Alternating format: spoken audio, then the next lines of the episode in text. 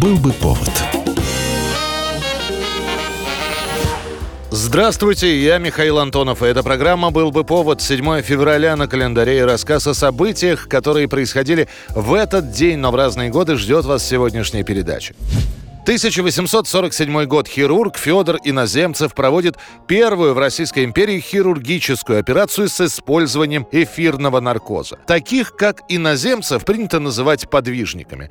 Федор Иванович первые 35 лет своей жизни проводит в учебе. Понимая, что медицинского образования, полученного в России, ему недостаточно, он отправляется на практику в Европу, в Германию, Францию, Италию. По возвращению на родину 38-летний хирург подготавливает революционный по тем временам документ «Реформирование медицины в Российской империи».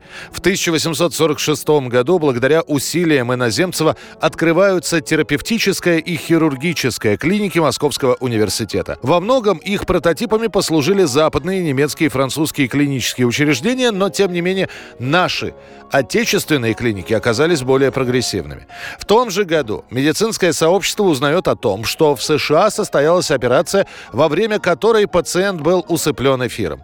Уже через полгода после этого сообщения иноземцев у себя на кафедре в Риге проводит первую операцию под наркозом.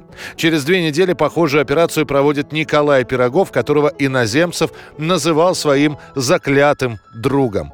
В середине века доктор Иноземцев, один из самых популярных врачей своего времени, он принимает за год до 6 тысяч человек. 1940 год, 7 февраля. После успеха своей первой полнометражной мультипликационной ленты «Белоснежка и семь гномов» Уолт Дисней спустя два года представляет свой второй крупный фильм. На этот раз это экранизация «Пиноккио». Мой нос! Что это с ним? Возможно, ты сказал неправду, Пиноккио. И в очередной раз, как, впрочем, это всегда бывало у Диснея, от изначального плана мультфильма мало что осталось в конце. Сценарий приходится переписывать прямо на коленке. Некоторые эпизоды выбрасываются, другие оперативно добавляются. Проблема в том, что сама идея снять фильм об ожившей деревянной кукле, она неплоха. Но уже по ходу приходится решать, как будет выглядеть Пиноккио. Будет ли он молчаливым или говорящим персонажем. Сколько нужно отводить времени на второстепенных героев – Сверчка и кота Фи Феликса. Из-за этих вопросов уже к середине съемочного процесса начинается перерасход средств. И вот премьера. И после бурного успеха «Белоснежки» сборы «Пиноккио», мягко говоря, скромные. Мультфильму едва удалось собрать в прокате половину суммы, которая была затрачена на производство. Правда, сам Дисней не унывает и говорит о том, что «Пиноккио» собрал не так много денег только потому, что конкурировал с более кассовой лентой. Дело в том, что параллельно с «Пиноккио» в США идет премьера «Унесенных ветром». Хотите подраться, ребята? Эй, смотри. Пойдем кому-нибудь в нос дадим. Зачем? А просто так. 1964 год, 7 февраля. В Нью-Йорк прилетают Битлз. Группу в аэропорту имени Кеннеди встречает трехтысячная толпа поклонников, а историки поп-культуры потом назовут это событие началом британского вторжения в Соединенные Штаты. Now, honored by their country, decorated by their queen, and loved here in America, here are the Beatles. Будучи успешными у себя на родине в Англии, битлы все-таки сомневались, а станут ли они интересны Соединенным Штатам. Там были свои музыканты, и консервативные американцы довольно равнодушно относились к представителям Европы. Газета Daily Mail в те дни пишет. Перед вылетом парни, слегка нервничая, коротая время за напитками и сигаретами, ждут посадки на самолет. Несмотря на то, что из Штатов приходят обнадеживающие вести, группа не может даже представить, какой прием им будет оказан.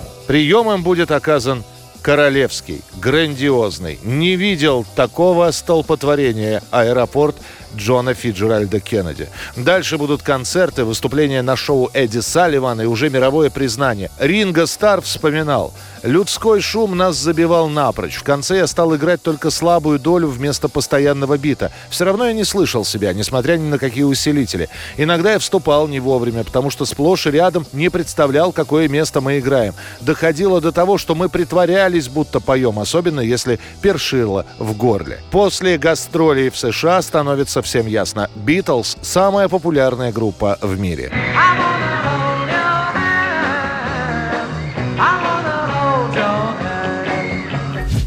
1981 год, 7 февраля. В авиакатастрофе самолета Ту-104 под Ленинградом погибает все руководство Тихоокеанского флота СССР. Из 52 погибших 16 адмиралов и генералов, почти два десятка капитанов первого ранга, которые занимают адмиральские должности. Столько высших морских военачальников не погибло за всю Вторую мировую войну. На этом самолете летели домой во Владивосток участники ежегодного оперативного сбора договора ВМФ СССР, руководство Краснознаменного Тихоокеанского флота.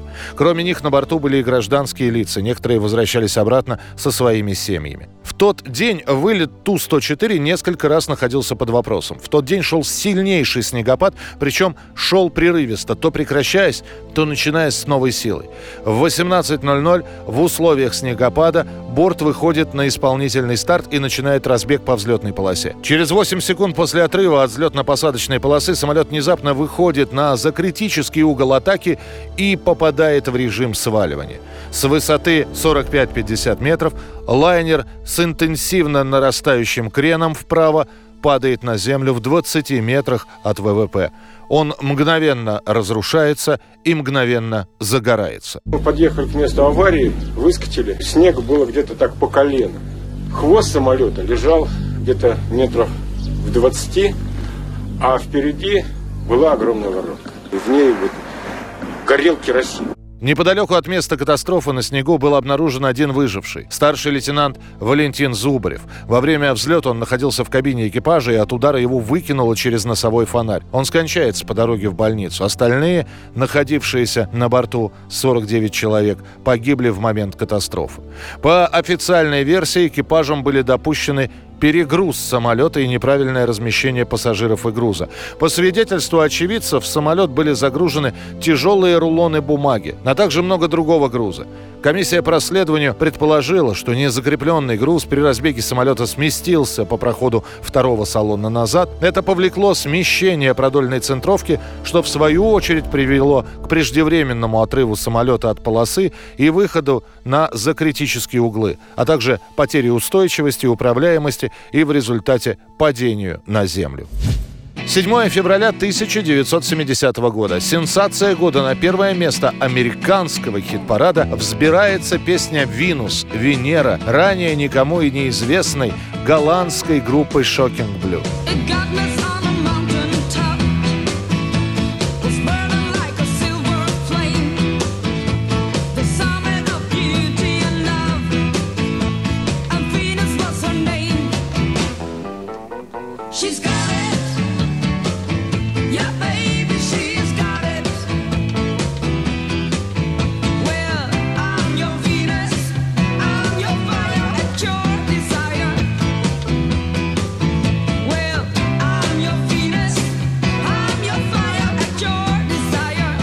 Был бы повод.